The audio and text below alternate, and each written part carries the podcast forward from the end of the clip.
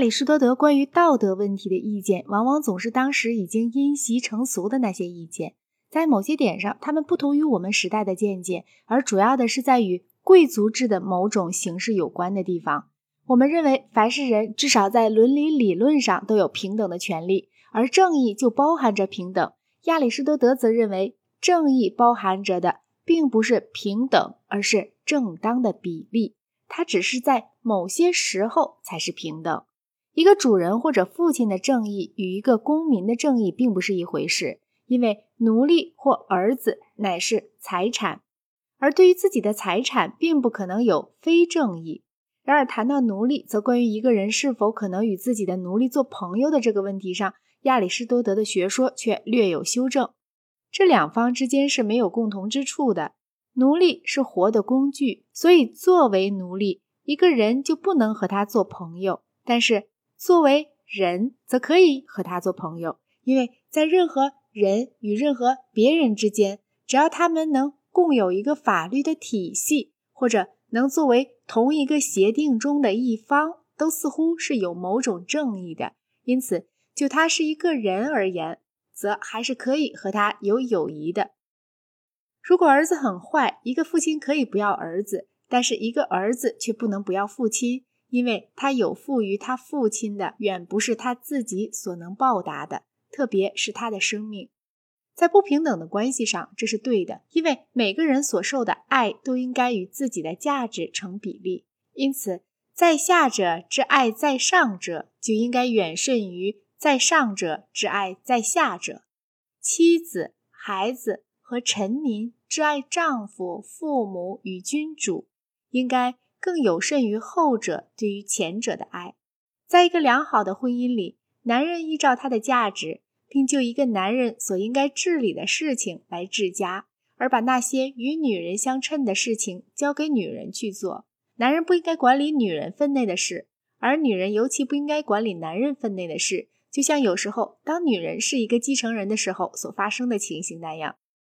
亚里士多德所设想的最好的个人，是一个与基督教的圣人大不相同的人。他应该有适当的骄傲，并且不应该把自己的优点估价过低。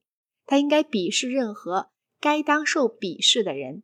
亚里士多德关于骄傲或者说恢宏大度的人的描述是非常有趣的。他表明了异教伦理与基督教伦理之间的差异，以及尼采把基督教视为是一种奴隶道德之所以有道理的意义何在。恢宏大度的人，既然所值最多，所以就必定是最高度的善。因为较好的人总是所值较高，而最好的人则所值最高。因此，真正恢宏大度的人必定是善良的。各种德行上的伟大，似乎就是恢宏大度的人的特征。逃避危难、袖手旁观或者伤害别人，这都是与一个恢宏大度的人最不相称的事。因为他比起他来，没有什么是更伟大的了。为什么要去做不光彩的行为呢？所以，恢宏大度似乎是一切德行的一种冠冕，因为是他才使得一切德行更加伟大，而没有一切德行，也就不会有他。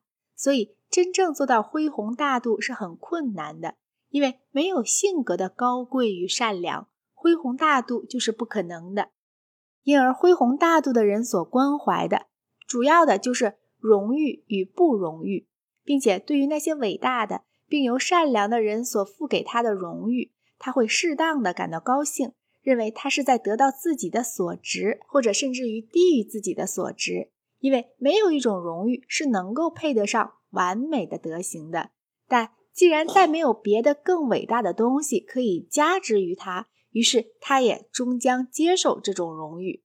然而。从随便一个人那里，以及根据猥琐的理由而得出的荣誉，他是完全要加以鄙视的，因为这种荣誉是配不上他的，并且对不荣誉也同样是如此，因为那对他是不公正的。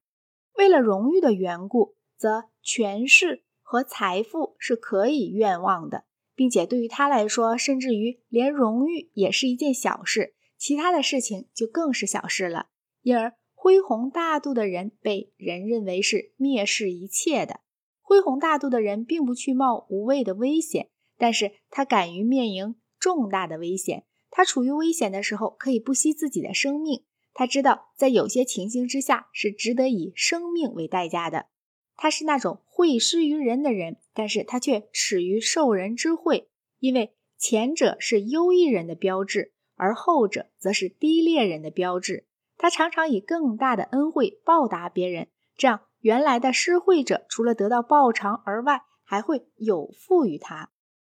恢宏大度的人的标志是不要求或者几乎不要求任何东西。而且是随时准备着帮助别人，并且对于享有高位的人，应该不失其庄严；对于那些中等阶级的人，也不倨傲，因为要高出于前一种人，乃是一桩难能可贵的事。但是对于后一种人，便很容易如此了。肆意高昂的凌慢前一种人，并不是教养很坏的标志。但是若对于卑微的人们也如此，那就正像是向弱者炫耀力量一样的庸俗。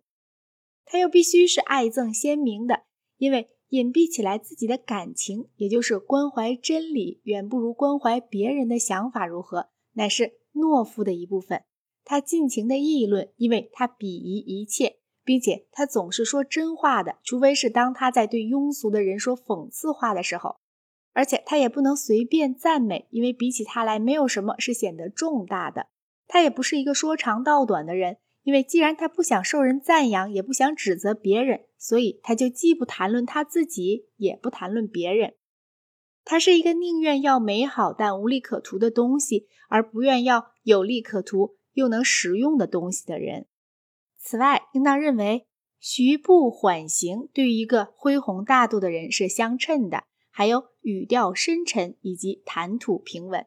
恢宏大度的人便是这样，不及于此的人就不免卑躬过度。而有过于此的人，则不免浮华不实。这样一个虚伪的人，会像个什么样子呢？想起来真是让人发抖。无论你对恢宏大度的人作何想法，但有一件事是明白的：这种人在一个社会里不可能有很多。我的意思，并不仅仅是在一般的意义上说，因为德行很困难，所以就不大容易有很多有德的人。我的意思是说，恢宏大度的人的德行，大部分要靠他之享有特殊的社会地位。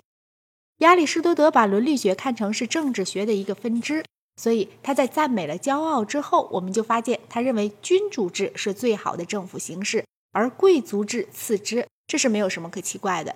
君主们和贵族们是可以恢弘大度的，但是平凡的公民们若也要试图照着这种样子生活起来，那就不免滑稽可笑了。这就引起了一个半伦理半政治的问题：一个社会由于它的根本结构。而把最好的东西只限制于少数人，并且要求大多数人只满足于次等的东西，我们能不能认为这个社会在道德上是令人满意的呢？柏拉图和亚里士多德的回答是肯定的，尼采也同意他们的看法。斯多哥派基督教徒和民主主义者的回答都是否定的，但是他们答复否定时的方式却有很大的不同。斯多哥派和早期的基督徒认为，最大的美好就是德行。而外界的境遇是不能够妨碍一个人有德的，所以也就不需要去寻求一种正义的制度，因为社会的不正义仅只能影响到不重要的事。反之，民主主义者则通常都主张，至少就有关政治的范围而论，最重要的东西乃是权利和财产。所以，一个社会体系如果在这些方面是不正义的，那便是他所不能接受的了。